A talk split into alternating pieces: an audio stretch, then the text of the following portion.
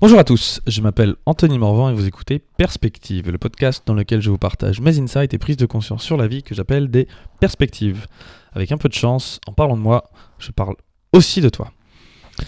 Rester, c'est exister. Voyager, c'est vivre. Gustave Nadeau. Est-ce que tu as déjà remarqué qu'il est super compliqué pour un être humain de changer? On résiste jusqu'au dernier moment et à chaque fois qu'un nouveau changement se présente devant nous, on passe par tout un tas de phases, telles que par exemple le déni, puis la colère, la tristesse, la négociation et enfin l'acceptation. Si tu as reconnu là les cinq phases du deuil d'Elisabeth, d'Elisabeth Kubler-Ross, c'est normal, c'est parce qu'en fait, un changement, ça s'apparente en beaucoup de points à un deuil. Et d'ailleurs, Gustave Nadeau l'a bien compris, parce qu'il dit que rester, c'est exister, voyager, c'est vivre. Par là, moi je l'entends que exister, ça veut dire continuer à exister, donc rester, s'attacher à ce que l'on sait. Cette citation que l'on peut voir évidemment comme euh, une parabole du voyage, c'est euh, bah, je reste, mais je reste aussi qui je suis pour continuer à exister, alors que si je choisis de partir, justement, je n'existe plus vraiment, mais je vis, je, vis la vie sans justement chercher à exister dans une certaine euh, identité. Euh, Anthony Demelo, dans un de ses livres euh, Awareness, dit que pour changer, ce dont on a le plus besoin, c'est pas de l'énergie, c'est pas de la force, c'est pas non plus d'être jeune ou super intelligent. La seule chose dont on a besoin, c'est d'être prêt à apprendre quelque chose de nouveau. Et que nos chances de nous réveiller, de nous éveiller, d'atteindre un autre niveau de conscience sont directement corrélées à notre capacité à accepter la réalité sans la fuir. En gros, à quel point est-ce qu'on est prêt à se rendre compte que tout ce qu'on a construit, notre identité sur nous-mêmes, l'histoire que l'on se raconte, à quel point on est prêt à envoyer tout ça valdinguer, à la détruire, quelque chose justement que, hum, qui nous a défini pendant longtemps. À quel point on est prêt à penser quelque chose qui ne nous est pas familier? Et la première réaction, souvent face à ça, c'est la peur. Mais c'est pas vraiment la peur de l'inconnu. Tu peux pas vraiment avoir peur de ce que tu connais pas. Personne en fait a peur de l'inconnu. Ce dont on a vraiment peur, c'est de la perte de ce qu'on connaît.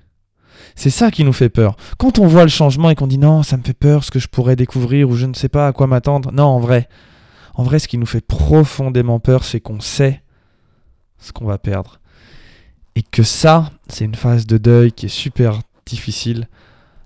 Et comme tout deuil, elle passe justement par les phases euh, d'Elisabeth Kubler-Ross.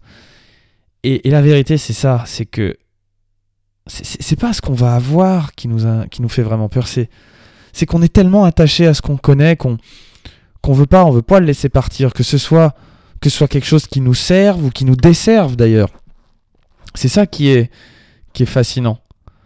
Et, et chaque changement à un moment dans notre vie implique de lâcher quelque chose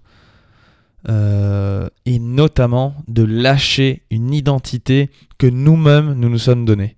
Alors ça peut être une identité aussi sur les autres ou sur le monde, mais la plus dure, c'est l'identité qu'on se donne sur nous. Par exemple, moi, euh, je suis habitué à coacher des gens qui souhaitent perdre du poids, enfin, qui disent souhaiter perdre du poids, et le truc, c'est que ils se rendent pas vraiment compte que passer d'obèse à mince, voire même à athlétique, ça implique un deuil ça implique de la personne, ça le deuil de la personne qu'on était. Ça implique euh, le deuil de la personne qu'on pensait être. Par exemple, la personne qui, qui, bah, qui le vendredi soir euh, mange des pizzas avec ses potes. Si on veut devenir euh, fit, perdre du poids, bah, il faut peut-être accepter de plus être ce gars cool avec les potes, qui est complètement ok, de manger tout ce qui va, ou même euh, le gars qui finit toutes les assiettes, celui qui mange le dessert, qui mange deux parts de dessert. Tu vois, cette identité de cette personne-là, faut accepter de, de la laisser partir. Et pourtant, même si elle n'est pas toujours très positive, au moins elle nous apporte quelque chose. Elle nous fait nous sentir vivants, elle nous permet de, de se sentir exister et, et justement d'être différent, d'être reconnu, parfois en bien ou en mal, par les autres. Et c'est super dur d'accepter de lâcher ça, parce que c'est quelque chose auquel on croit, qu'on a envie de croire, qu'on a envie de garder, c'est nous. Et euh, pour ma part, par exemple, avant d'avoir un style de vie que la majorité d'entre vous va considérer comme étant sain, j'étais plutôt du genre fêtard. Aujourd'hui, il faudrait me payer très cher pour que je finisse bourré à 6h du mat.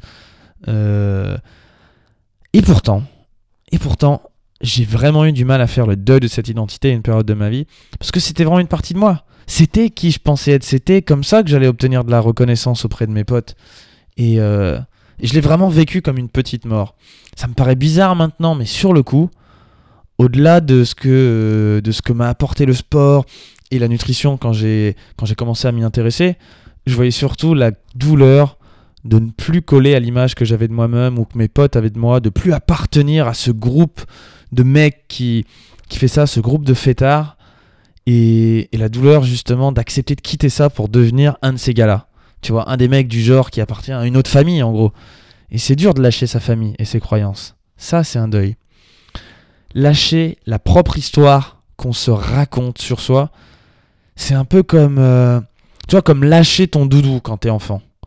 Au fond de toi, quand t'étais gamin, tu le sais que ton doudou, il n'existe pas. Que ton doudou, il est dans ta tête. Tu le sais que c'est toi qui lui placarde toute l'identité que tu lui as créée. Et pourtant, c'est super douloureux d'être séparé de ton doudou. Bah, Imagine-toi qu'à chaque changement, c'est comme si tu avais un peu tout le temps avec toi un doudou. Et ce doudou, c'est l'identité que tu t'es que tu t'es donné à toi-même. Et qu'à chaque fois que tu tu changeais, mais en fait c'était comme, comme étant enfant, tu devais un peu accepter de, de lâcher ce doudou. Et pourtant, comme le disait encore une fois Gustave Nadeau, rester c'est exister et voyager c'est vivre. Merci d'avoir écouté ce podcast en entier. Si le sujet vous a plu, je vous invite à partager cet épisode et à m'encourager en me laissant 5 étoiles et un témoignage sur iTunes Podcast. Les témoignages, ça m'aide à rendre le podcast visible et à faire grandir la communauté. Et c'est ça qui est important pour moi aujourd'hui. Je vous dis à très vite pour un prochain épisode de Perspective. Bye